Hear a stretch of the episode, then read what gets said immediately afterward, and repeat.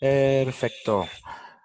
Muy bien, ¿qué tal? Muy buenas tardes a todos. Soy Román Alcázar, director de marketing digital de agencia RRG y pues les doy la bienvenida a el capítulo ya número 7, si no me equivoco, de la segunda temporada. Ya estamos hablando de 17 capítulos de cómplices del marketing. Y como de costumbre, pues nos acompaña nada más y nada menos que León Mayoral, director y fundador de Agencia León Mayoral. ¿Cómo estás, León? Todo muy bien, Román, y con entusiasmo aquí para este, que, muchos ya, ¿verdad? Son 17 semanas, son, eh, ¿cuántos meses tú? 4 por 3, 12. Eh, casi. Tres, meses y empezando el cuarto, algo así. Ya, 4 por 4 semanas, 16 más, 4 meses ya. Cuatro meses y empezando el quinto. Tenemos lo mismo que el COVID. Eso llevamos una pandemia y un par de días más. una pandemia y poco. ¿Qué tal, Rodolfo? Pues nos acompaña también Rodolfo Rodríguez, director y fundador de Agencia RRG. ¿Cómo estás? Bien, gracias a Dios. Qué bueno que estamos aquí todos juntos. Mande. Vamos a tomarlo como, como una nueva unidad de medida, ¿no? Una, pandemia. Una pandemia, llevamos trabajando y, un poco más. No, pues que la verdad es que este, este día estamos viendo, veremos un tema muy padre. Muy, muy, muy padre. Ojalá que, que los participantes que tengamos les sirva. Así es. Pues durante el transcurso, aquí recapitulando un poquito para la gente que va entrando por primera vez o que nos va a ver por primera vez, Cómplices del Marketing, pues es una eh, iniciativa creada por profesionistas del marketing y de la publicidad que nos dedicamos a eso y es completa y totalmente sin ánimo de lucro. Es decir, aquí no venimos eh, a vender, nadie nos está pagando. Eh, ojalá, pero no, no nos están pagando por estar aquí. ¿A ti tampoco te ha llegado el cheque? Así te llegó uno. oye, oye, a León tampoco el otro día, ¿te acuerdas? ya llegó la miel, ¿eh?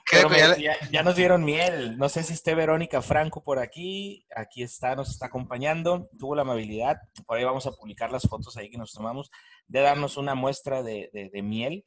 Eh, la verdad, qué rica está. Eh, después vamos a compartir ahí un poquito de, información. Está, tan rica que ni siquiera me diste la que me tocaba. ¿eh? Te la he dado, te la he dado todavía. Un saludo a Verónica, muchas gracias, pero pues sí, el, román no me ha dado la, la que me tocaba a mí. ¿eh? Dale. No, ahí la tengo bien cuidada, no te preocupes. Pero está bien padre porque aparte, aparte de miel, eh, tiene otros productos, ¿eh? como jabones, como este, mascarillas, cosas muy, muy interesantes. ¿eh? Después vamos a, retomar un poquito de ese tema.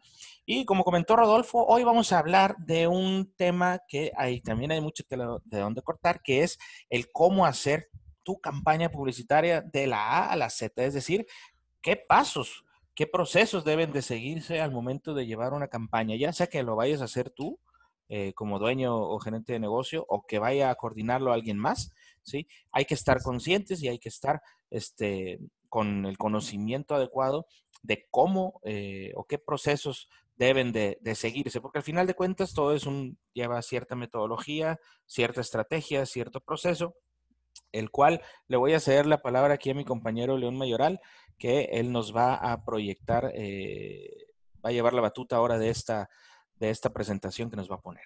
Sí, y te agradezco, Román y, Rodolfo, porque en, este tema donde estamos todos involucrados y todos estamos con ese dominio de una campaña, eh, pero levanté la mano y verás, verás, traigo algo que creo que le puede servir a la gente porque hice un resumen muy, eh, muy, muy, muy breve, muy, digo, la campaña de publicidad, ahorita voy a compartir la, la pantalla.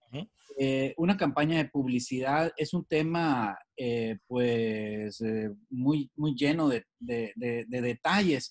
Y meterlo todo en una hora o poco menos de una hora pues está un poquito en chino, pero precisamente con esa intención hemos resumido mucho de, de, los contenidos lo primero que hay que hacer, vamos a verlo en 10 pasos, porque vaya a que, queriendo tomar nota. Eh, Román, ¿verdad que ahorita hablábamos que posiblemente podríamos enviar esto a las personas que, lo soliciten ahí en, cómplices, ¿no? bueno, ponerlo en un enlace descargable y, publicarlo en las redes. Sí, sí, ciertamente. Bueno, pues el primer tema, el primer punto es definir los objetivos por alcanzar a qué públicos meta queremos alcanzar, cuál es el estatus de recursos, es decir, con qué contamos, no nomás con qué contamos en, en, lo financiero, sino con qué contamos en la mente de aquellas personas a las que les queremos llegar y con qué resistencias nos vamos a enfrentar. Estas breve breves palabras resumen lo que es el briefing y el briefing es muy mm. profundo. Necesitamos conocer a, a, a, hasta dónde llegan eh, el, la situación donde está la empresa ahora.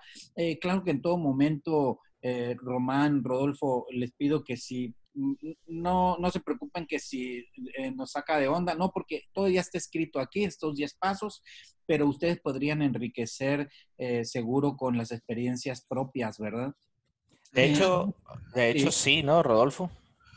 Eh, mira, ahí en, es que este punto número uno define pues la, el éxito, el fracaso de, de cualquier campaña, porque simplemente hablar de los objetivos, desde ahí el, la, las marcas se pueden llegar a perder, pues porque mm, un objetivo puede ser ventas, otro objetivo puede ser por posicionamiento, otro objetivo puede ser buscar la lealtad de los clientes. Entonces hay diversos objetivos y hay que detallarlos y afinarlos muy, muy bien.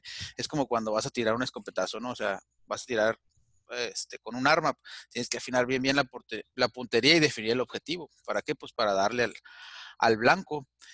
Y este, y yo comparo pues esta campaña y nada más quiero hacer una, una metáfora. Es como cuando vas a, al mecánico, llevas tu carro, sabes que está fallando de una u otra forma, pero pues no sabes en cierto momento cuál es lo que le está doliendo. Igual para los empresarios, o sea, es, algo les falta, algo les está fallando, necesitan arreglarlo de una otra forma, pues hay que implementar alguna campaña. Entonces, este, el mecánico normalmente pues lo arregla y al momento ah, te lo entrega el carro y no sabes ni por dónde fue. Y ahorita hay un, hay un espacio grande, digamos, una coyuntura entre las necesidades de los empresarios y los servicios que ofrecemos como agencias. Entonces, ese, ese, esa coyuntura o ese espacio donde ellos tienen necesidad y nosotros proveemos el servicio, a veces no, no, no tienen una claridad este, sobre lo que nosotros podemos hacer, todo lo que implica y los resultados que pueden llegar a tener. Entonces, eh, eh, hago énfasis en que muchas veces nos enfrentamos a, a, empresas que nos buscan, nos hablan y dicen, es que ocupo incrementar ventas o, es que tengo un presupuesto de tanto, quiero hacer algo, ¿qué me recomiendas? Chino, o sea, tienes que empezar con el número uno de todos los pasos que traemos aquí. Es muy bueno ir deslindando todo esto que, que dice Rodolfo. Eh, aquí eh, creo que nos puede ayudar este, estos objetivos en cascada. Ojo, uno son los objetivos de la empresa distintos son los objetivos del marketing, distintos son los objetivos de la publicidad y finalmente los objetivos de la comunicación. Miren, un ejemplo muy breve. La empresa puede decir, oye, necesito elevar las ventas para crecer. ¿Qué necesita hacer el marketing? Necesita incursionar en nuevas geografías. ¿Ok? Es, depende de lo que se quiera lograr, eh, será la estrategia por lograr. Luego, la publicidad dirá, bueno, pues entonces nuestro objetivo es dar a conocer la empresa y sus productos a esas nuevas geografías. Y en el tema de la comunicación, todavía hasta ahí baja los objetivos. Hay que hacer que el público acepte el producto con razones y con emociones. Ese es un ejemplo de una empresa que quisiera, que quiere, es un ejemplo real, que quiere elevar las ventas, pero podría ser otra empresa que quiera contrarrestar la pérdida de ventas. El marketing diría, bueno, entonces hay que estimular mayor lealtad en la clientela actual para que no se vayan, ¿verdad? Ven que cambia la estrategia. ¿Y la publicidad qué sería? ¿Qué diría? Hay que posicionar una mejor imagen en los clientes actuales, porque la que tienen ahorita está haciendo que se vayan. Bueno, hay que reposicionar algo. Entonces la comunicación haría, hay que hacer que el público entienda un nuevo concepto y lo interiorice. Ese, es, esa escalada, esos objetivos en cascada nos pueden ayudar a identificar, porque como dice, dijo Rodolfo, así, yo no tengo claro que tiene el carro, pues bueno, me lo llevo, le arreglan la llanta y todo lo demás no, ¿verdad? Entonces, mientras más claridad tenga en todo lo que le pasa a mi empresa, es mejor. ¿Qué podría querer la empresa? Por ejemplo, el reconocimiento de marca. Eh, están varias marcas y, que, y queremos que el público diga, ah, ese es aquel. O sea, reconocer es que me conoce y me vuelve, me identifica entre varios. Es el reconocimiento de marca. Podría ser que quiere un posicionamiento de marca. ¿Ok? Yo sí me conoce y me ubica, pero además me ubica como una buena marca, como una marca nutritiva, como una marca práctica, como una, no sé cuál sea lo que me convenga. Eso es lo que tendríamos que eh, identificar. ¿Qué quiero yo lograr del público? Yo como empresa. O podría querer un, un pedazo del mercado, es decir, yo quiero que estando ese mercado, quiero un tanto por ciento. Bueno, por eso tan importantes los números en la mercadotecnia, para saber cuántos son tus clientes en este mercado y ese mercado cuántos posibles compradores tiene. Y entonces definir esos objetivos. O un mind share o un top of mind. ¿Qué quiere decir? Que en la cabeza yo quiero que la gente eh, me tenga en cuenta en este, en este grado. Es decir, eh, quiero meterme a la cabeza de la gente, híjole, quiero ser el primero que, recuerden, en fin, depende de todos, de, los objetivos que se planteen, va a ser las estrategias que podremos estructurar para llegar a ello, ¿verdad? De hecho, si me permites aquí nada más eh, comentar que el briefing o la parte número uno que se resume en un briefing, casi nadie lo hace. Eh, eh, eh, y es algo que todo mundo debería hacer. Entonces, em, si al momento de contratar o que estar buscando a quién contratar o si van a hacer una campaña, no ven o no identifican la persona que, les va a ayudar o, la empresa que les va a ayudar, no, no identifica o, no, no pone en la mesa el, el, brifeo, o sea, no los brifea, no les pone esta, esto como primer paso, yo sí recomendaría eh, que den dos pasitos para atrás y se replanteen el, el, hecho de trabajar o no con una persona si no se basa primeramente en esta parte, ¿no? Claro, es el rumbo, eh, a dónde voy y por dónde tengo que pasar, ¿no? Si no tengo eso claro, con cómo voy a tener problemas. Vamos al. Yo quiero, hacer sí, un comentario nada más, si te puedes devolver a la gráfica. Bueno, perdón, a, esas gráficas. Eh, nada más tocar el punto donde hay empresas donde no, no conocen, no hay un desconocimiento de esos indicadores que estás poniendo tú, León, KPIs que le llaman, o sea, que emprendedores que ponen un negocio o, que ya lo tienen andando, pero solamente se enfocan en el tema de ventas y, para que haya ventas, a veces tienes que generar primero actividades o estrategias de reconocimiento de marca, de posicionamiento y que en cierto momento no los, no los identifican como tal. Entonces, aquí qué bueno que los, que los que los segmentas de tal forma que, están muy visibles, pues. ¿Para qué? Para que se consideren, ¿no? Sí, sí, sí, no, no, no, las ventas no son una casualidad. Vamos al punto número dos. Hay que concretar las conductas que se desean provocar en el público meta y la razón que las provocaría. O sea, a ver, ya definí el problema, el número uno, en el briefing, el objetivo. Ok, bueno, para poder alcanzar ese objetivo, ¿qué conductas requiero del público? En pocas palabras, qué estímulo y qué respuesta, qué puedo yo eh, proveerles para que respondan con la conducta que yo quisiera. Aquí esta tabla nos puede ayudar. Aquí dice en la columna de la conducta que es posible y es necesario identificar qué conductas, dice, qué conducta tiene mi público y no la deseo. O sea, hay veces que hay conductas indeseables el público no, me prueba, el público no me recomienda, el público no me considera entre sus opciones. o sea, la gente tiene conductas que no queremos que tenga. O hay veces que, que queremos, ¿qué conducta quisiera que tuviera mi público? O sea, quisiéramos que la gente tuviera una cierta conducta. Son dos tipos y es bueno deslindar para estar muy objetivos y muy, muy, muy concentrados. A veces están haciendo algo la gente que no queremos que haga o hay veces que no está haciendo lo que queremos que haga. Son dos cosas. Normalmente. sutilmente distintas, pero hay que enfocar. Y cada una de ellas, si vemos a la derecha en la columna de creencia, eh, recordemos esto, toda conducta del ser humano deviene de una creencia que tiene en la cabeza. Nosotros hacemos lo que hacemos porque creemos lo que creemos. Entonces nos tendríamos que preguntar, si yo quiero quitarle una idea, una conducta a la gente, bueno, ¿qué idea puede estarle provocando esa conducta que ahorita tiene para luego sembrarle otra, verdad? O qué conducta quisiera yo que tuviera mi público, que ahorita no tiene, pero quisiera que tuviera. Bueno, tengo que, que llegar a reflexionar qué idea en su mente podría provocar la conducta que queremos que tenga. Siempre estamos hablando de una idea, una idea que quite esa conducta o una idea que le provoque esa conducta. Somos lo que pensamos, somos resultado de lo que pensamos. Todos nuestros actos tienen esa, eh, tienen esa génesis, una idea nos provoca esas conductas.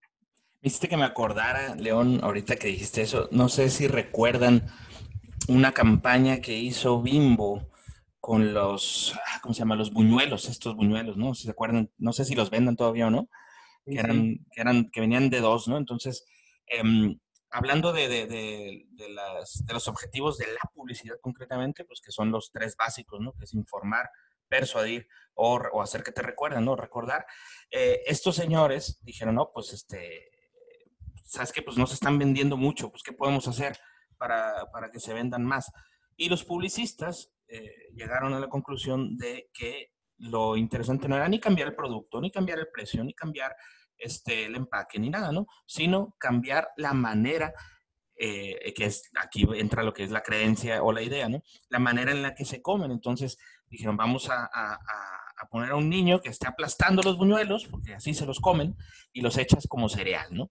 Entonces fue una, una, una campaña, no sé si la recuerdan esa, esa campaña. Sí. Y, y, le daban también eh, importancia al sonido, cómo al se... sonido, el crash, ¿no? Así. La, el azúcar, cómo se ¿verdad? Uh -huh. esparcía, en fin, ¿no? Eh, ah. Estaban jugando con el tema de, la, de, de las sensaciones. Uh -huh.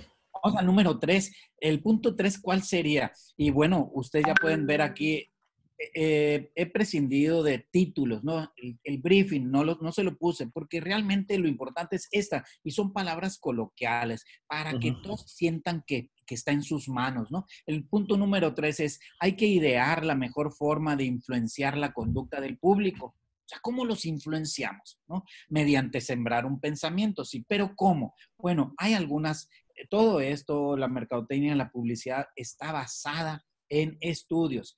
Aquí hay estudios de Kellman, Lervinger, Fonseca, eh, que nos dicen, la gente sí puede ser influenciada.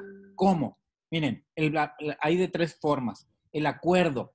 El acuerdo dice, una persona adopta el comportamiento derivado de otra, o sea, le sigue el rollo a aquella, uh -huh. hace lo que la otra espera, porque espera alcanzar una reacción favorable del otro hacemos lo que, lo que el otro quisiera porque queremos una reacción favorable de aquel, ¿no?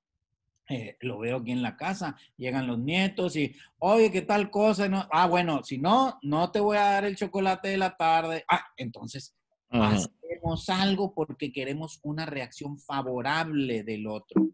El, eh, el siguiente es la identificación. Un individuo adopta el comportamiento derivado de otra, otra persona, porque la asocia con una relación satisfactoria. O sea, eh, también lo veo aquí, eh, mi hijo, el papá de los niños, oigan, yo les, no sé qué les hice, que les, eh, les, les, traté así, así, ¿por qué no me quieren hacer caso? Entonces ahí, ah, ok, él nos trató bien, nos, nos siguió el rollo, ahora nosotros a él. Es identificación, porque uh -huh. llevan una relación satisfactoria. Y la tercera, por internalización. El individuo acepta la influencia social, es decir, de alguien que no es, que no es él, porque la conducta que le piden es congruente con su sistema de valores. Oye, pues me pides que haga eso, pero eso es encantado lo hago porque eso es lo que quiero hacer, lo que me gusta hacer. Entonces, creo que es importante que cuando estemos haciendo eso, pongamos a, a ver, ok, todavía no llegamos a la creatividad, pero ¿por dónde me voy a ir?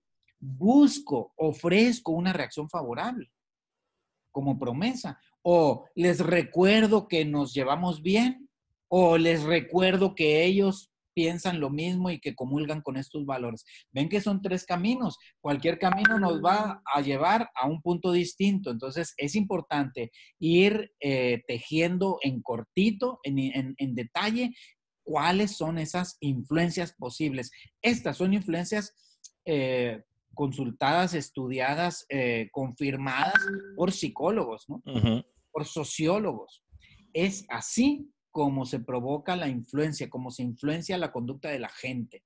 En la publicidad tomamos esto y, elegimos, a ver, ¿cuál me suena que podemos utilizar? Vamos a irnos por la identificación, ¿ok?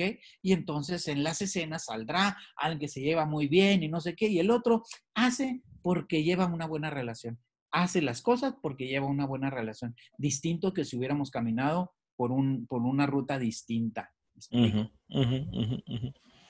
Aquí, aquí, cuando hablamos de, mm, influenciar, y, le, voy a, le voy a pasar aquí la palabra a Rodolfo, porque está más empapado de este término, me recordó al tema de, pues ya, ya venimos muchas veces improntados, ¿no? Con ciertas, con ciertas, este, ideas preconcebidas en base a las experiencias que tenemos, ¿no? Entonces, para buscar influenciar a alguien, pues tenemos que tomar en cuenta las improntas este, que ya tiene el individuo en cada uno de los targets a los que vamos.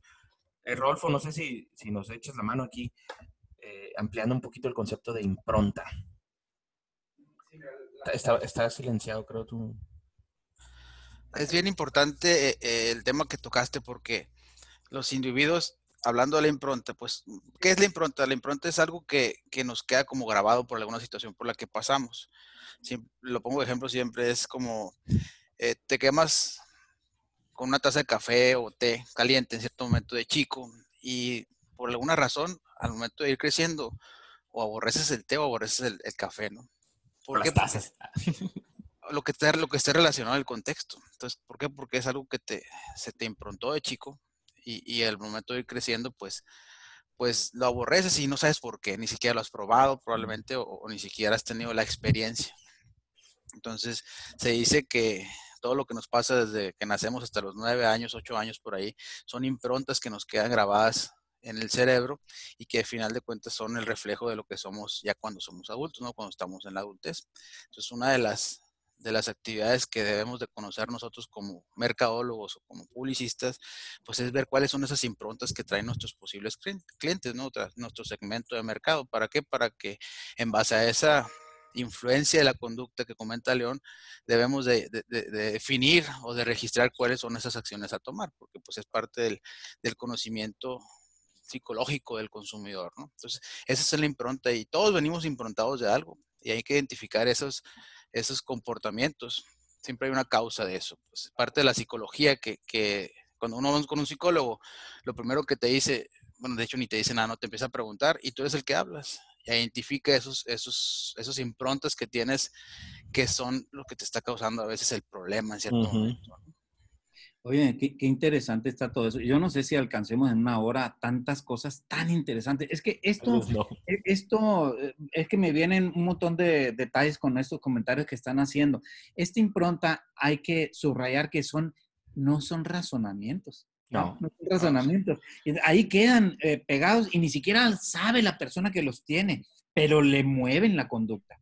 Ni siquiera sabe y si razonara quizá llegara a otras cosas, pero le llegaron ahí no por razonamiento, como un patito, ¿verdad? Un patito se impronta, un patito con el primero que ve. Si ve a un perro, mamá. Pues, eh, ya es su mamá y sigue al perro como si fuera su mamá, ¿no? O sea, no razona, es, es no sé dónde se mete eso. Bueno, eso puede obtenerse, puede identificarse a través del tema que habíamos hablado, ¿verdad? Las el neuromarketing y tiene que ver con las neuroventas. Entonces, ven cómo se relacionan tantos temas tan profundos, tan... hay una impronta muy famosa que yo creo que hay en varias, en varias casas, ¿no? Que es la impronta de, de repente tú, tú naces, creces teniéndole miedo a los ratones. Ay, pero ¿por qué? Pero si los ratones son chiquitos, o sea, ¿A los de dos patas o, a, cuáles? No, a las ratitas, a los ratoncitos, a los Mickey Mouse. y resulta que, que, pues tu mamá siempre que veía un ratón se ponía de nervios, entonces e, ese miedo te lo pasa tu mamá, pues. Tú, ni, tú ni siquiera sabes por qué, no sabes ni si son buenas o malas los ratoncitos, simplemente al momento de verlo te asustas ya. Pero ¿qué dices? No, es que no, no tengo miedo, me dan como que cosa, ¿no? Me dan cosa. Pero no es cierto, es, es, un miedo improntado, pues, es un miedo improntado. Es que hay una teoría de la evolución que no veníamos del chango, veníamos de los elefantes. ¿okay? Por eso me gustan los cacahuates también. Oye, oye, y otra cosita aquí para complementar esto, es que también esas improntas cambian de generación en generación. Sí. Tiene miedo a los ratones, ¿verdad? Porque, porque, por ejemplo, podemos identificar comportamientos similares en los grupos ahora que, que, se llaman generacionales, ¿no? Ahorita tenemos a los centennials, eh, que tienen un cierto em, eh, improntas que un cierto pensamiento. Tenemos a los Z tenemos a la generación este a los millennials a los eh, X y así hacia abajo no ya, ya, ya, ya, son tantos que ya no me acuerdo. Ya, ya ni sé dónde estoy yo, pero, pero ya quedé por el medio. Oye, pero aquí estamos yendo de la A a la Z. De la A a la Z. Al, siguiente número, al número cuatro, hay que desarrollar los contenidos. Ya ideamos la forma cómo influir, ahora hay que desarrollar los contenidos adecuados para transmitir eficazmente la idea que vamos a sembrar. ¿A dónde nos vamos con esto? Nos vamos a construir una argumentación lógica y persuasiva. Se van a acordar de la teoría de conjuntos, de ahí viene esto. Eh, eh, con la teoría de conjuntos, sí son matemáticas, sí, pero más que nada es pensamiento lógico lo que, lo que se fundamenta ahí. Entonces, ahí tenemos dos conjuntos, conjunto A diferente a conjunto B. ¿Cómo se, se, se transmite esto o cómo se traduce esto en el tema persuasivo de la publicidad? Quiere decir que si yo digo conjunto A diferente a conjunto B, es que lo mío es diferente a aquello. Ahorita mencionamos que es aquello. Pero podría ser haber otro tipo lógico a través del cual vamos a decir algo. O sea, esto que estamos diciendo es cuando no nos conviene el primero. A diferente a B, lo mío es diferente a aquello. El A intersección con B quiere decir lo mío coincide con aquello. Hasta aquí podríamos comparar los dos. ¿Cuándo me conviene decir que A es diferente a B? O sea, como sea que diga la frase, lo mío es diferente a aquello. Pues cuando aquello es fuchi, feo, caca, no conviene. ¿Y cuándo me conviene decir que hay una intersección A intersección con B? Lo mío coincide aquello pues cuando aquello es bonito, nice, ok, cool, me explico. Entonces dependerá el, punto de referencia y eso es importante porque todo conocimiento nuevo se construye sobre un conocimiento previo. Entonces hay que identificar qué es lo que sabe y tiene en la cabeza la gente, porque en base a ello estamos construyendo. Y el último, que son tres, ¿verdad? Muy diferenciados. Lo mío, o, o bueno, el conjunto B eh, se incluye en el conjunto A o el conjunto A incluye al conjunto B. Bueno, lo mío incluye aquello o lo mío se incluye en aquello. Bueno, aquello es, como decíamos ahorita, un concepto conocido por el público meta y que funciona como una referencia en su decisión. Hay que conocer en qué piensa la gente para en base a eso construir el nuevo conocimiento, ¿verdad? Eh, por eso en muchas ocasiones se, recrean las escenas de que la gente le es eh, común y es conocida. Una escena familiar donde no sé qué, se da la opción para que se incluya el producto que queremos eh, eh, presentar. Nosotros trabajamos ahí para retroalimentar esto, bueno, para ponerle un poquito este, de valor agregado y metemos el desarrollo del código simbólico en este punto precisamente donde y, nos ponemos a identificar todas las improntas que envuelven, ya dije que es impronta, todas las improntas que envuelven a, la marca, más que nada a la categoría en sí. Sí, porque todo eso nos, ayuda a, esa investigación, nos ayuda a conocer cómo piensa el, el individuo, qué siente, y pero como las improntas son automáticas, es algo que no se piensa, como dice León hace ratito, es algo que ya lo traes, entonces toda esa información la, extraemos y hacemos cruces de información como lo estamos viendo aquí en la gráfica, de tal manera que nos ayuda a llegar a, un, a un punto eh, medular y de ahí un símbolo, ¿no? A un, sí, precisamente un código, un código que es el que, el que el que se maneja en la categoría y precisamente en la marca a la que vamos a llevar nosotros, de tal manera que de ahí se desprende una comunicación, una ramificación, que me imagino son los puntos que ven ahí con, con León, este, pero ya, ya nosotros nos metimos hasta las entrañas de qué es lo que piensa la gente, ¿no? O sea, qué es lo que siente más que nada. No es lo, que piensa es una cosa y lo que siente es otra. Muy bien, vamos a algo, el quinto paso tan interesante y que es la elección de los medios. La elección de los medios más idóneos a través de los cuales vamos a lograr conectar con los públicos. Esa es la función de los medios, es un medio para llegar al target. Eh, medio, ok, ¿qué, ¿qué números debo marcar para que me conteste Rodolfo? Debo marcar una cierta combinación de números para que suene su teléfono. Así son los medios. Ese es, eso lo podemos grabar ahí en nuestra mente porque ese es el criterio que tenemos que usar de los medios. ¿Y por qué es importante eso? Porque mucha gente piensa que, no, ¿cuál medio voy a usar? No, no, está muy caro, mejor voy a usar los baratos. Espérate, o sea, es como si yo, hasta es más fácil marcarle 1, 1, 1, 1, 1, 1. ¿Quién me va a contestar? Pues no sé, tú, una sola persona en todo el mundo. El teletón. El teletón.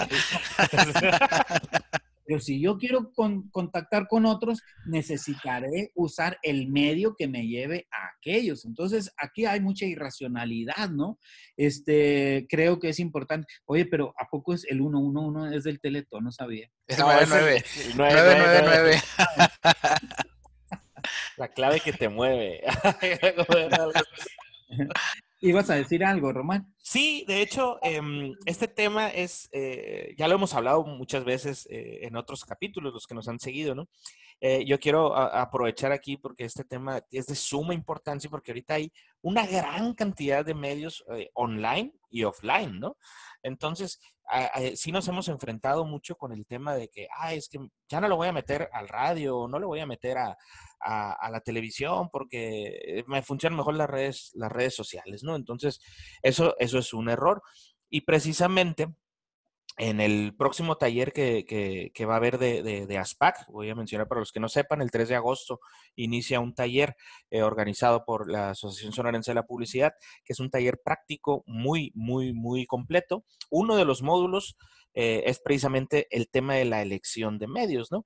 Eh, junto con Ramón Peralta, que es el director y fundador de Peralta Marketing, un servidor, él y un servidor, vamos a estar dando precisamente ese módulo eh, que habla única y exclusivamente de cuándo y dónde, o sea, eh, mostrar tu marca, ¿no? Los medios. Así de importante es que son como cuatro horas nada más de ese, de ese módulo, ¿verdad? Así es, así es. Y, donde se ha separado medios offline y medios online, ¿no?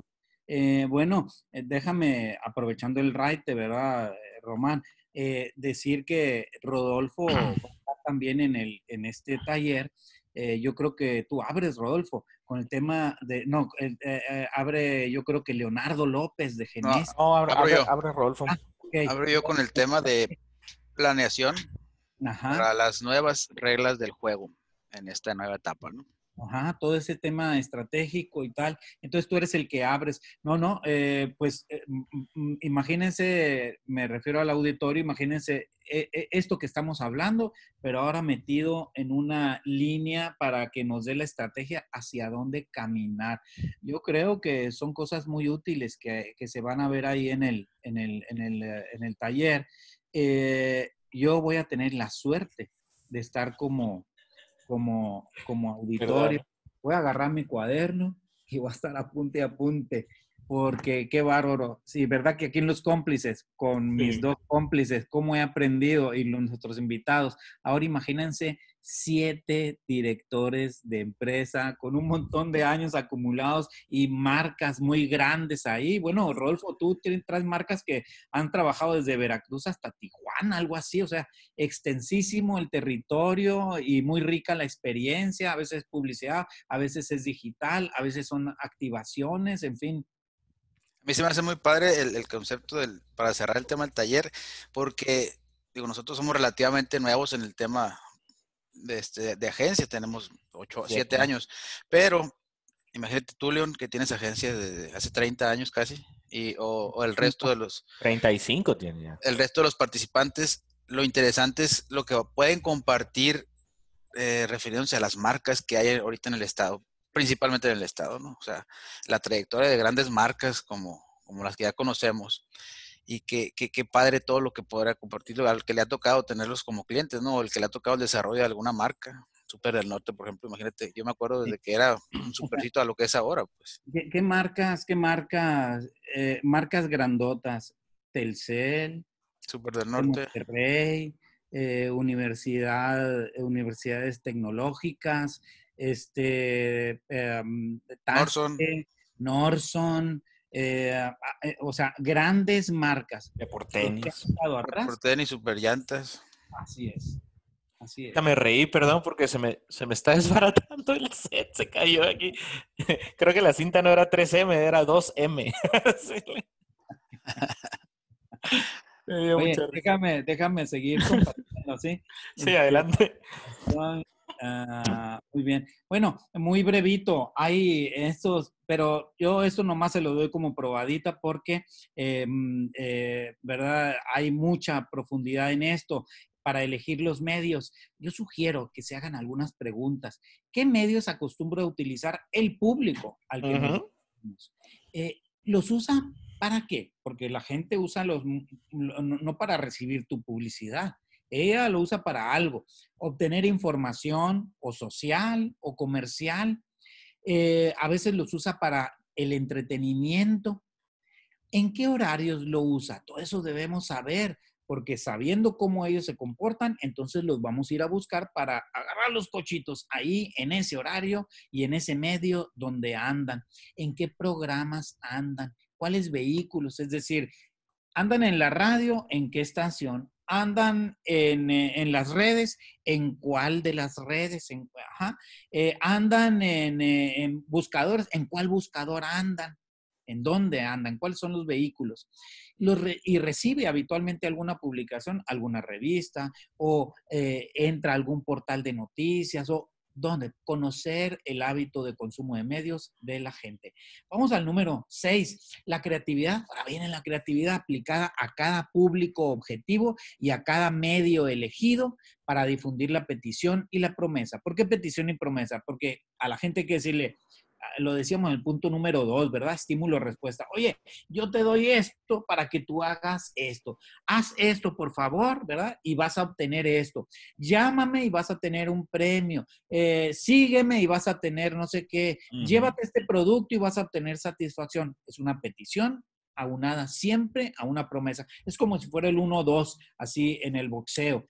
Y esa creatividad, la que venga de, todo ese trabajo que hemos hecho hasta atrás, desarrollamos los públicos, las conductas, el cómo convencerle y luego elegimos los medios. Ahora vamos a aplicar la creatividad a cada público, pero también a cada medio, porque no es lo mismo escribir para televisión que escribir para radio, escribir para revista que escribir para redes, escribir para unos pop-ups en, en, en, una, en un buscador, en fin, es distinto todo esto, ¿verdad? ¿A dónde nos lleva esto? Eh, pues yo muy brevito les comparto algunos estilos. Nos dice Ogilvy, David Ogilvy, un gran creativo, un gran genio de la publicidad, nos dice, lo que más vende, él nos hace una lista larga, yo nomás les, les, comparto tres por cuestión de tiempo, no porque sea que me las quiera quedar, pero eh, el humor, el humor es lo que más vende, curiosamente es de lo que menos se usa. El life life, un trocito de vida donde la gente se vea reflejada. Identificada mira, eh, así es como es mi familia, así es como pasa en mi casa. Y entonces logramos su atención, ¿verdad? El testimonio, un testimonio de alguien dice, no, pues sí, yo probé y está todo muy bien, cool y que no sé qué. No, esos son los testimonios. Digo, en este testimonio, cuidado, entre paréntesis, no pongamos una estrella demasiado grandota que sea más grande que nuestra marca, porque nos va a ganar la atención y nadie se va a acordar que anunciaba más que se van a acordar de la estrella. Bueno, eh, Johannes, un, eh, un eh, creativo francés, también nos define algunas estrategias. En este caso, la bisección simbolizadora. Ah, los franceses le ponen nombre muy rimbombante, ¿no? Bisección simbolizadora. ¿Qué quiere decir? Que dos cosas que parecían no estar eh, juntas, la creatividad los junta. Como aquí, en esta escena que estoy poniendo un, un eh, nomás para ejemplificar, una vaca, un mundo y la leche. Para tratar de decir que es leche con calidad internacional, miren lo que sucede. Ven la vaca ahora, en las manchas de la vaca hemos puesto un eh, mapa mundi para decir, bueno, esta vaca es international, ¿ok? Going global. Luego, aquí la hipérbole simpática sigue con los nombres rimbombantes, Joannis, como buen francés. Hipérbole quiere decir muy alejado de, ¿qué quiere decir? Es una, es una sinónimo de una mentira, ¿no? Mm. O sea, de una exageración. Exageración. Más que mentira, exageración. Eh, es decir, una exageración. Aquí, por ejemplo, ponemos una, una presa y, y, y, y aquí pica aparece el nombre Tampax para decir, ahí no pasa ni gota, ¿no? Esa es una enorme exageración. Claro que la exageración tiene que ser tan grande que se note que está exagerando, porque si no, vas a quedar como mentiroso.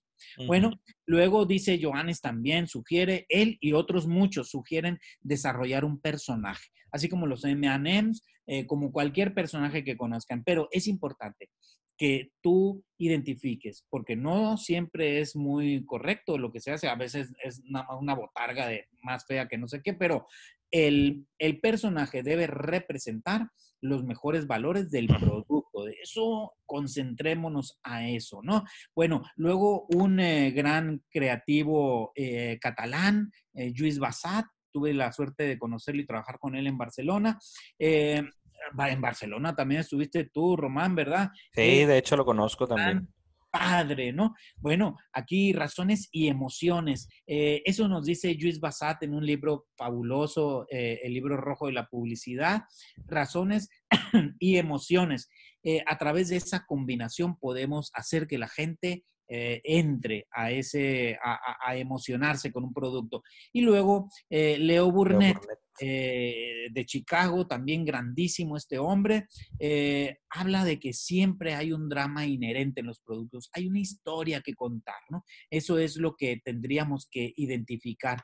Eh, ¿Ibas a comentar algo, Romano o Rodolfo? Sí, eh, tú primero, más, tú primero.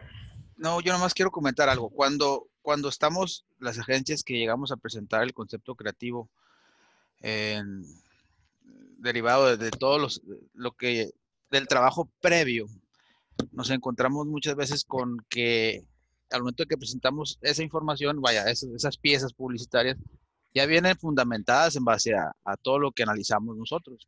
Y a veces nos encontramos que, que son piezas que al, al, al, al, empresario no le gustan. Pues. Entonces, este, yo nada más quiero recalcar que es importante que todo ese trabajo previo está fundamentado, las piezas se hacen con cierta razón, este, con una orientación para lograr cierto objetivo eh, y no tiene, y a veces este, no tiene que gustarle precisamente al empresario porque no es la pieza para el empresario, uh -huh. es para el público en el que estamos pensando y que ya estudiamos antes de poderla crear. Pues entonces este, es importante que se, que, se, que se recalque eso, este, porque digo, no, me imagino que León te ha pasado es también. Importantísimo entonces... eso, Rodolfo. O sea, eh, eh, pero ese pensamiento muchas veces no está. O sea, el empresario no pertenece al target.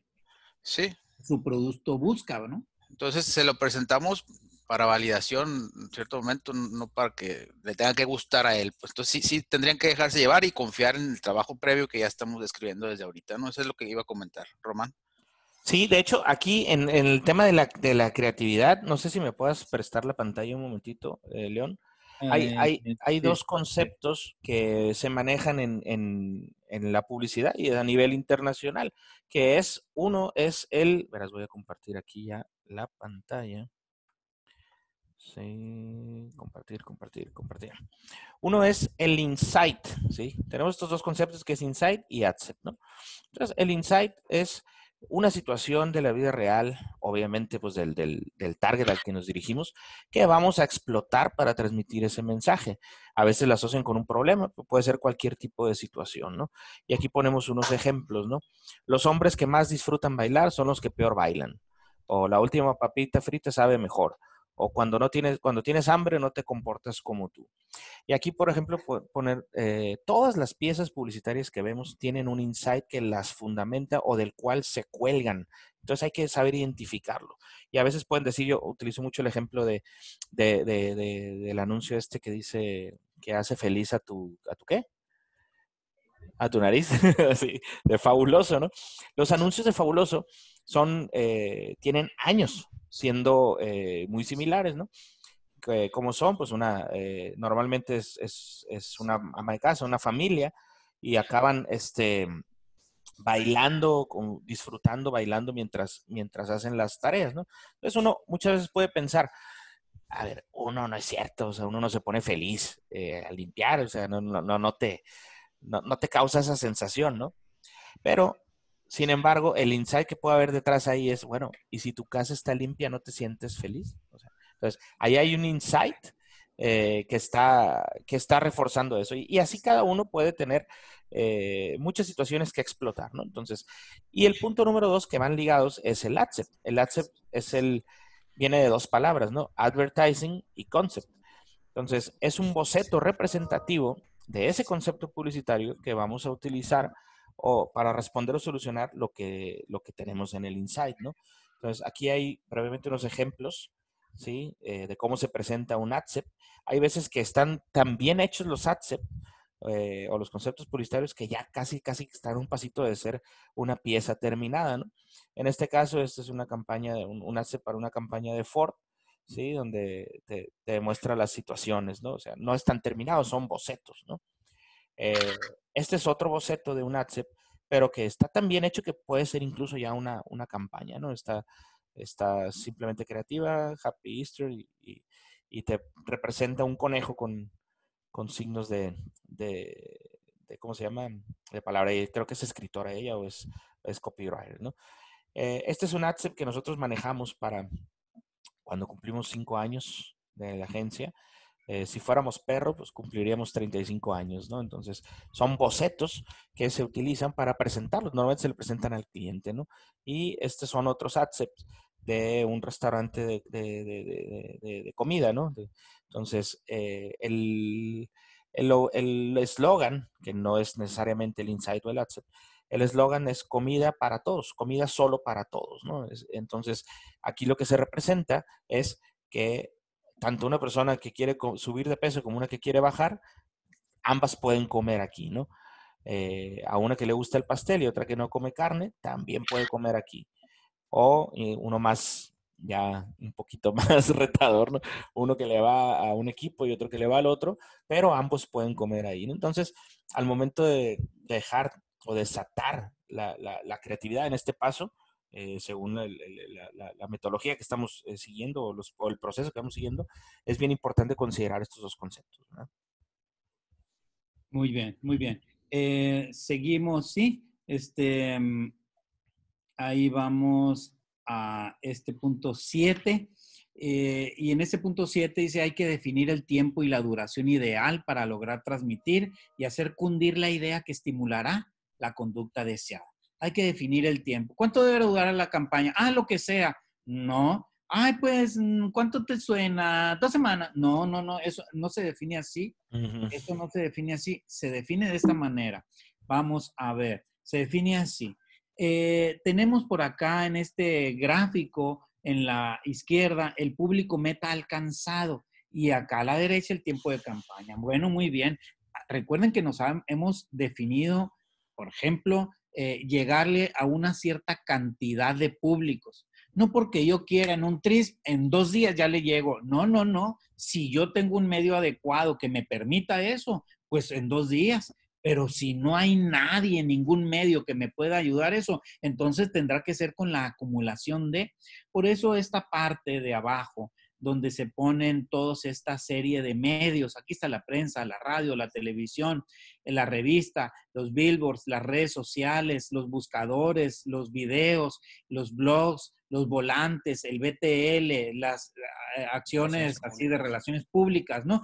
Bueno, ¿Cuál es la tasa de alcance? Yo hago una prensa y con, no sé, un anuncio le llego a no sé cuántas personas. Ok, esas personas, ¿cuánto porcentaje de mi público es?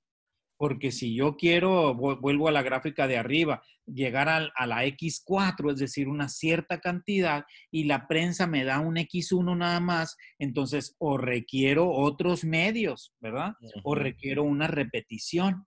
Entonces, Así, también yo debo lograr identificar la prensa, cuántas interacciones provoca. La televisión, ¿cuántas interacciones? Las redes, los videos, los volantes, ¿cuántas interacciones? Interacción, un volante, no, eso nada más para las redes. No, señor, un volante se le puede medir cuántas llamadas genera. Un volante de papel que se entregue, ¿no? Una revista, cuántas llamadas al teléfono que se publicó ahí. Todo eso se puede medir, se puede provocar primero y medir también.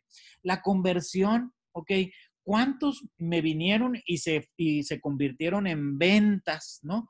Eh, de los que oyeron la radio cuántos se convirtieron en ventas de los que me conectaron a través de un anuncio en un billboard, cuántos se convirtieron en ventas de aquella acción que hice en aquel, en aquel parquecito con un BTL, no sé qué, y, de ahí se generan unos leads y cuántos se convirtieron, conversión, convirtieron en ventas. Son números, la mercadotecnia es números, la publicidad es números, no podemos estar ciegos. Entonces, vuelvo a la gráfica de arriba. Eh, entre la combinación de esas, eh, dice ahí singular, de esas breves eh, marquitas chiquitas, son grafiquitas pequeñas, es una corresponde a la prensa, otra a la radio, otra a la tele, otra a las redes, otra a lo, así. En base a juntar todas esas, voy avanzando hasta completar el objetivo que tenía yo definido. Y saco cuentas, uy, pues esto me lleva pues cuatro meses, seis meses, eh, tres meses, nueve meses, no sé, pero eso no es nada más yo, ay, voy a durar la campaña tal, no, es durar la campaña en pos de un objetivo, en pos de un objetivo. ¿Qué porcentaje del público meta alcanza cada medio del media mix? ¿Qué tasa de interacción registra cada medio? ¿Qué tasa de conversión a ventas registra cada medio? Para luego en la mezcla lograr eh, intentar llegar a la meta que habíamos definido desde allá, desde el briefing, desde el objetivo, desde el inicio, ¿no? Algo que quieran comentar, eh, Rodolfo Román. Lo que puede pensar aquí la, audiencia es cómo, cómo, de dónde sacó esos números, puede ser, ¿no? Eh, hay números que ya están eh, parametrizados, que están en, algunas páginas, páginas oficiales donde puedes saber la tasa de, alcance que puede tener un, volante o, por ejemplo, en el caso del BTL, una activación. Entonces, esos son rangos o, números que podemos tomar como parámetros iniciales.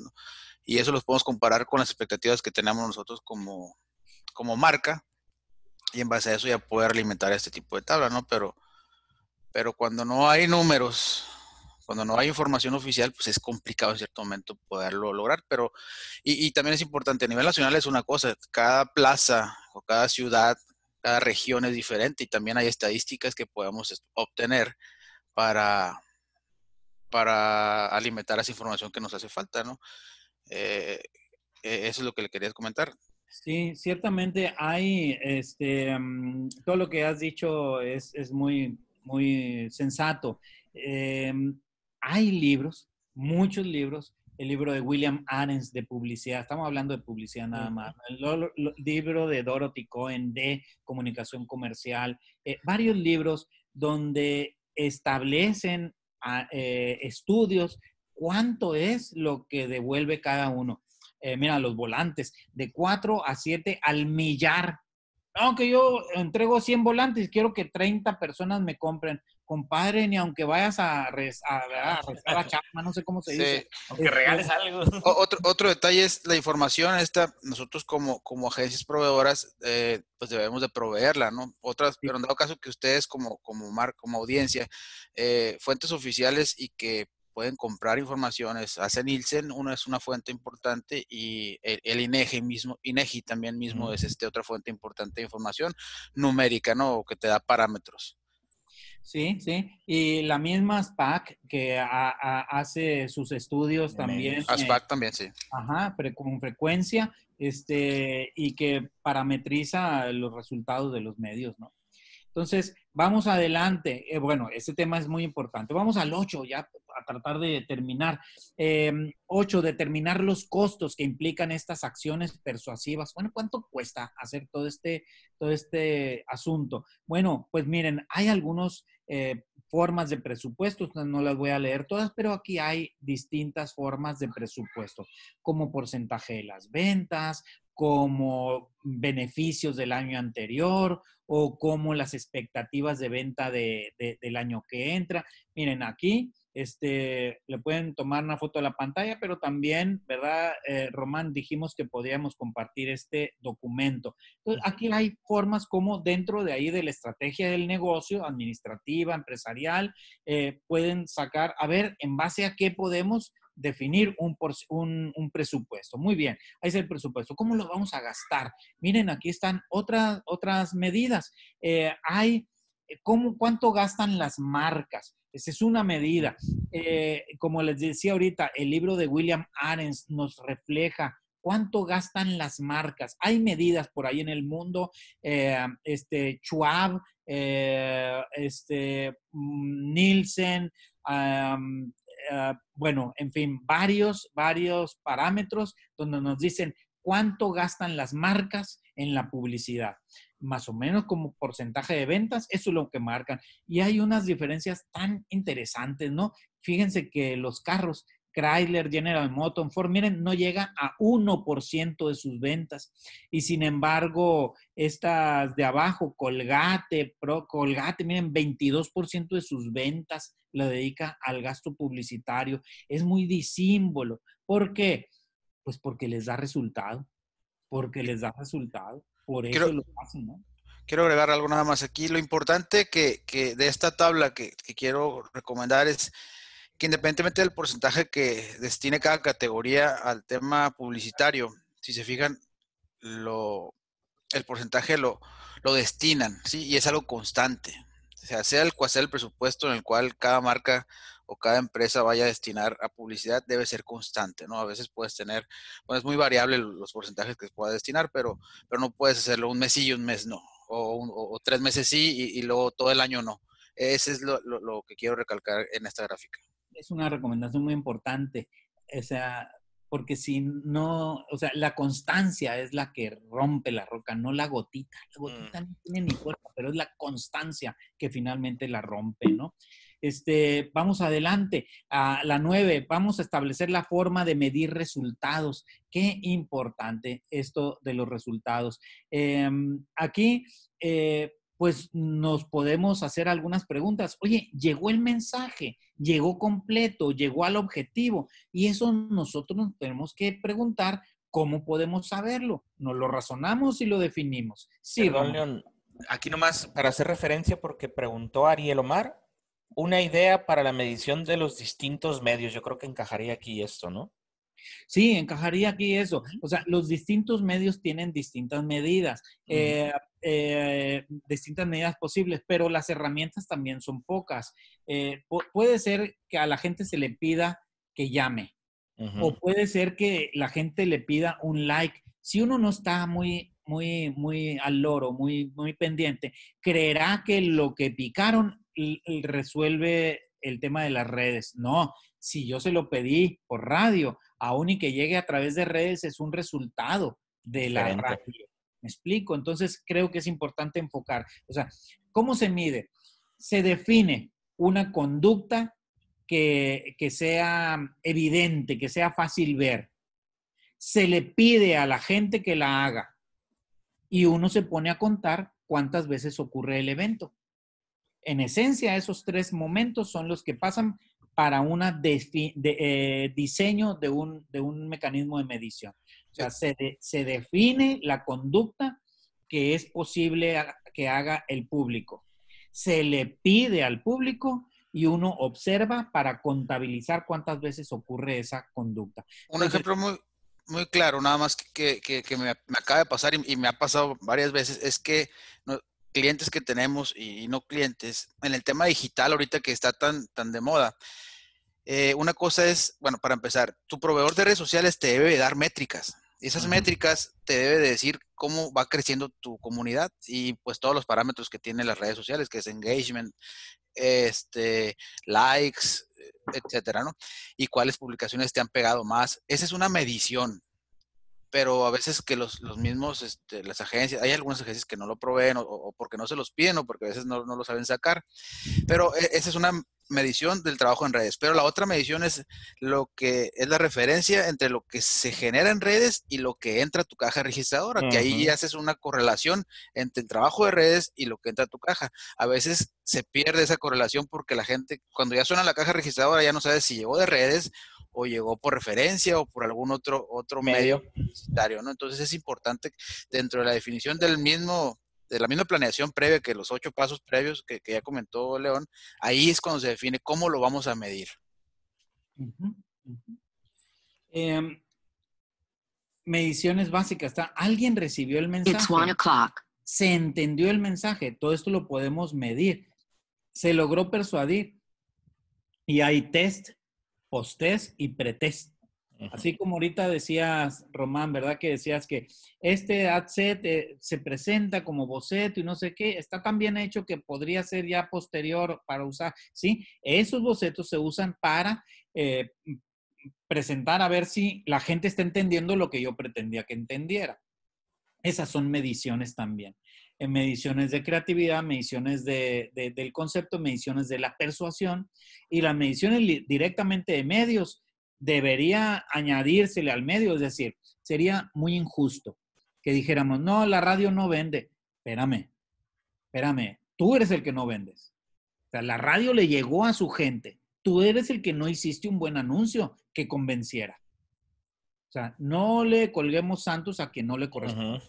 A los medios no les toca vender, a ti con la publicidad que haces y con el beneficio que ofrece tu producto. De ahí el BTL. Claro. Que no se basa en ningún medio. En ningún medio, ¿no? O en un anaquel, ¿verdad? No se basa en ningún medio. Ah, me estás baratando aquí. Otro más. Oye, estamos apostando aquí a ver cuál sigue. ¿eh? ¿Cuántos quedan? Quedan tres. Muy bien, vamos adelante.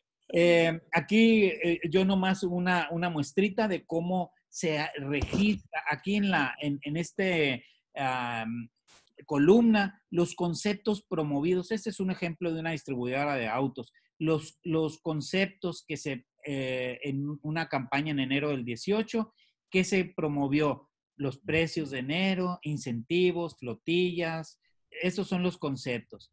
En la siguiente columna, los, los, las líneas de carro que se publicitaron. Aquí están todas estas. Y aquí los autos vendidos. 6 de la Journey, 14 de la Attitude, 3 del Renegade y así, ¿no? Eh, se anunció el RAM Sport, pero ese mes no se vendió ninguno. ¿Ok? De los vendidos, 8, de, de los anunciados, 8 de los 9 anunciados se vendieron. Entonces, el 88% de efectividad publicitaria. La venta total fueron 72. La venta de los de los que se vendieron a través de la publicidad, o sea, los que se anunciaron fueron 43. O sea, el 60% de, de aportación de la publicidad a la venta. O sea, 43 se vendieron relacionados con la publicidad. Con el anuncio. 72, o sea, hay 20 más o 30 más, 29 eh, más que no, que no se anunciaron, pero que sí se vendieron. Entonces, en ese sentido, son mediciones que se pueden hacer eh, con respecto a la publicidad, ¿no? Eh, eh, estos, se puede, estos son mediciones constantes. A la gente que llega al piso se le pregunta, oye, ¿te recomendaron o qué? ¿Cómo, ¿Por qué llegaste aquí? ¿Cómo te enteraste de la promoción? O ¿Recuerdas nuestra publicidad, la de Facebook? así, se le pregunta a la gente y ella contesta y se registra. Y con eso estamos sabiendo cuál es el impacto que está teniendo, ¿no?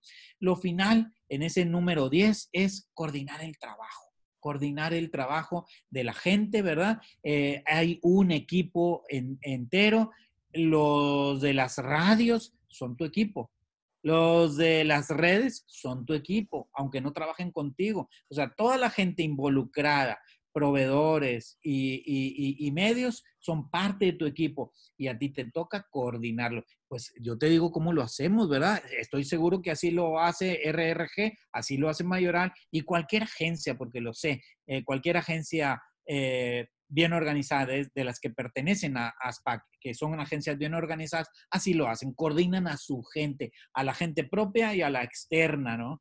E, esa es la forma de alinear y así que como un ejército vamos avanzando todo y logramos los resultados. Eh, hemos pasado estos secretos de la A a la Z pues para que tú tengas, ¿verdad? Eh, nota de esto. Román, más o menos ahí estamos en el final. Eh, no sé si hay este, algunas preguntas que quisieras hay, una, hay una preguntita, bueno, una pregunta que hizo Ariel eh, relacionada con la medición, que sí se abordó. Y Verónica, Verónica Franco nos pregunta si la historia inherente es sobre el producto o su testimonio, o cuál es la diferencia, dice. Bueno, un testimonio es literalmente un, comentario de alguien, de un cliente eh, satisfecho, digamos, ¿verdad? Este, que, está hablando de su experiencia con el producto. Recuerden que ya habíamos hablado de las experiencias del cliente, ¿verdad? Eh, y la historia inherente eh, podría no ser con respecto a un testimonio, podría ser cómo el abuelo inventó esta empresa, qué padre, o mira, eh, el que trabaja en, este, en, la línea de producción, cómo se va luego ahí, cuelga su uniforme y se va y luego juega con sus niños allá en su casa, historias que tienen que ver con el producto o servicio, ¿no? Eh, cómo él, fíjate, cómo se prepara para poder atender a la gente cuando llega y al, al mostrador. Entonces, pueden tener relación o pueden mm, ser completamente distintas. Y este, yo quisiera agregar aquí nada más para complementar todo esto, que ningún, ninguna campaña o, mensaje que se quiera transmitir eh, va a ser 100% efectivo si no se cumple lo que se promete, ¿no? Porque tú puedes crear, diseñar la mejor campaña de publicidad del mundo y gastar, invertir millones. Eh, y si al final el contacto del cliente con tu marca no es lo que esperaba, por eso hay que tener cuidado con la llamada publicidad engañosa también, eh, por un, la curva de, la decepción de, de, del target o de tu cliente, eh, va a ser tan grande que al final se va a convertir en un portavoz negativo de tu producto, ¿no? Entonces hay que tener cuidado que no nada más significa eh, hacer una campaña, el anunciarse por todos lados, ya vieron que hay un proceso completo, em, pues también hay que tener congruencia, creo que por ahí lo mencionan, ¿no? Congruencia entre lo que se dice y lo que realmente se hace, ¿verdad? Sí, sí, sí. Este, no sé si te prometieron que no se iban a caer esas eh, cuadritos, pero... De hecho, no eran los cuadritos que querías. No, eran los que quería. En realidad los moví con la mente, ¿no? Pero no les Nos pregunta Alonso Weisner también, ¿cuándo se pueden utilizar los testimonios como contenidos de la campaña? ¿En qué momento? Es una pregunta muy interesante. Bueno, los testimonios em, creo que son algo muy bueno los testimonios, eh, estamos hablando de son gente eh, satisfecha con nuestro producto. Entonces, una parte de la, de la eh, respuesta podría ser, usémoslo cuando los necesitemos. Usémoslo cuando los necesitemos. Por, e, son algo muy valioso. Entonces, que sea un buen as bajo la manga. O sea, no a las primeras de cambio. Usémoslo primero cuando los necesitemos. Pero quizás se refuerza con respecto a, los objetivos de la campaña. Eh, ¿Recuerdan cuando habíamos puesto los objetivos? Sí, hay gente, estoy perdiendo ventas, quiere decir, tenía un nivel de ventas y se me están yendo. Entonces, debo yo reposicionar, ¿ok? Entonces, debo contarle, oye, ¿por qué te vas si no está tan mal? Pregúntale, pregúntale a uno que está comprando de lo mismo, ¿verdad? Entonces, hay ciertos momentos estratégicos que podríamos utilizar esos testimonios, ¿no?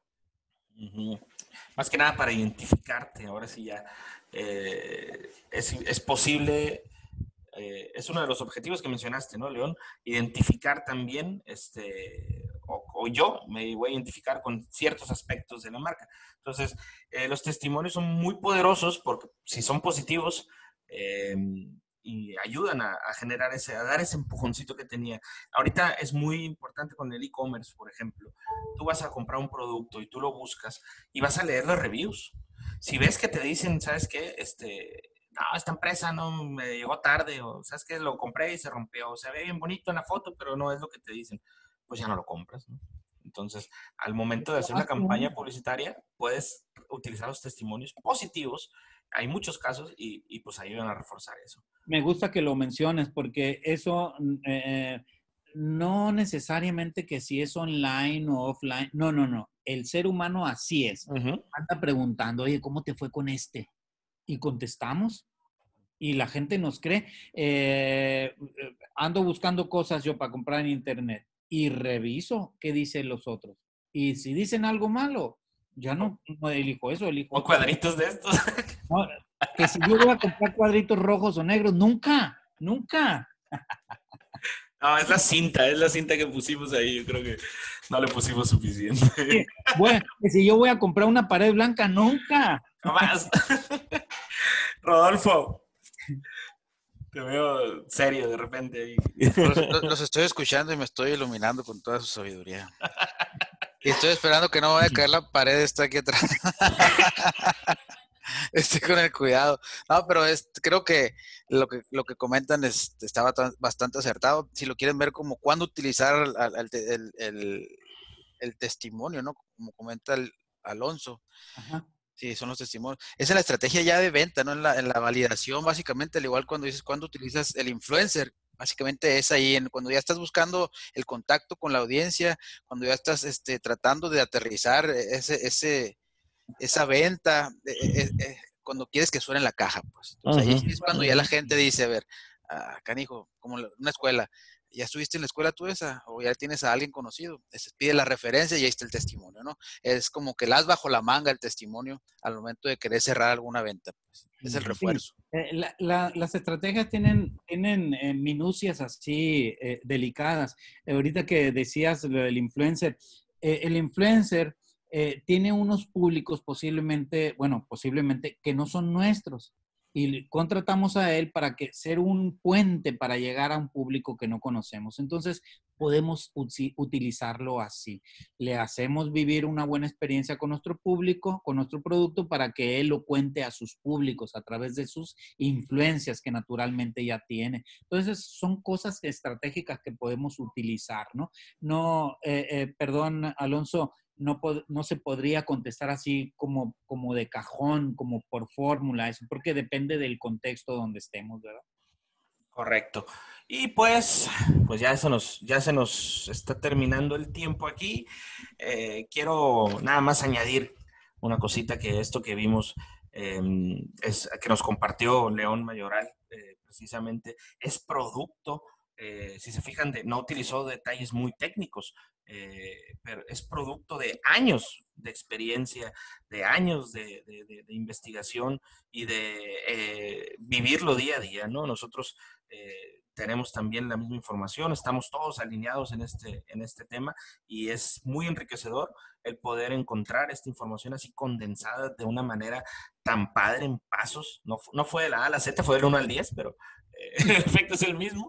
Eh, y si ustedes revisan bibliografía y todo lado, pues van a encontrar lo mismo, pero disperso, ¿no? Van a, van a, encontrar lo mismo, pero disperso. Entonces, pues se agradece muchísimo, eh, León, el, esfuerzo y la iniciativa de, condensar todo esto en 10 en, en, sencillos pasos y esperamos que les sirvan a todos los que nos están viendo aquí para, para que la próxima vez o la próxima campaña que vayan a lanzar, ya sea que lo van a hacer este ustedes directamente o vayan a contratar a alguien, sepan bien qué es lo que va a seguir. Verónica, vamos a compartir esta presentación. Sí, van a poder encontrar la presentación en las redes sociales de León Mayoral y de Agencia RRG. Ahí va a estar en, unos, en un par de horas más para que la podamos este, descargar, ¿verdad, León? Y pues ya, 17 programas, mm, pues no queda más que invitarlos al programa 18 eh, que va a ser pues el próximo viernes, repito, todos los viernes a las 12 eh, del mediodía, horario de Sonora, Arizona. Dime, León. Roman, que eh, eh, la gente, digo, yo estoy encantado cómo ha ido saliendo toda esta temática y realmente ha, sido muy enriquecedor. La gente quizás quisiera sugerir algún tema. Ande lo que iba a comentar. Adelante. Sí, pueden sugerir. Y si quisieran también, abiertos a, a temas que quiera la, audiencia. Si tienen algún problema, alguna inquietud, ¿sabes qué? Pues yo tengo mi marca y, y, y, y ¿cómo se llama? Y estoy batallándole aquí o acá. Eh, pues por eso somos cómplices del marketing. ¿no? Aquí con toda confianza, pregúntenos. En los registros siempre hay un espacio para hacer una pregunta e intentamos responder la, la, la, mayoría. Este, la mayoría se responde en el tema también. Entonces, si alguien tiene alguna inquietud, con, mucha, con toda la confianza del mundo, este, puede sugerir un tema, si les gustaría que habláramos de, de, de, tal o cual cosa, ¿no? Entonces, están las puertas abiertas, eh, pueden localizarnos en, en, las redes sociales de León Mayoral o de Agencia RRG. Y pues, a reserva de que haya otro comentario final aquí, creo que... Todo muy bien. Gracias. Eh, Humberto, muchas gracias por su, felicidades por su invitación. Mi marca está registrada y está por vencerse a los 10 años. ¿Dan el servicio de renovar? Con sí, podemos ofrecer ese servicio también. Eh, hay que acercarse un poquito a nosotros. Si quieres, este, pásanos tu, tu tele. Bueno, ya lo tenemos aquí en el registro, Humberto. Eh, con muchísimo gusto lo vemos. Y pues ahora sí, que la despedida. ahora nos extendimos 15 minutitos más pero valió la pena. Esperamos que se lleven algo bien padre y nos vemos la próxima semana en Cómplices del Marketing. Hasta luego. Hasta luego. Bye. Hasta luego.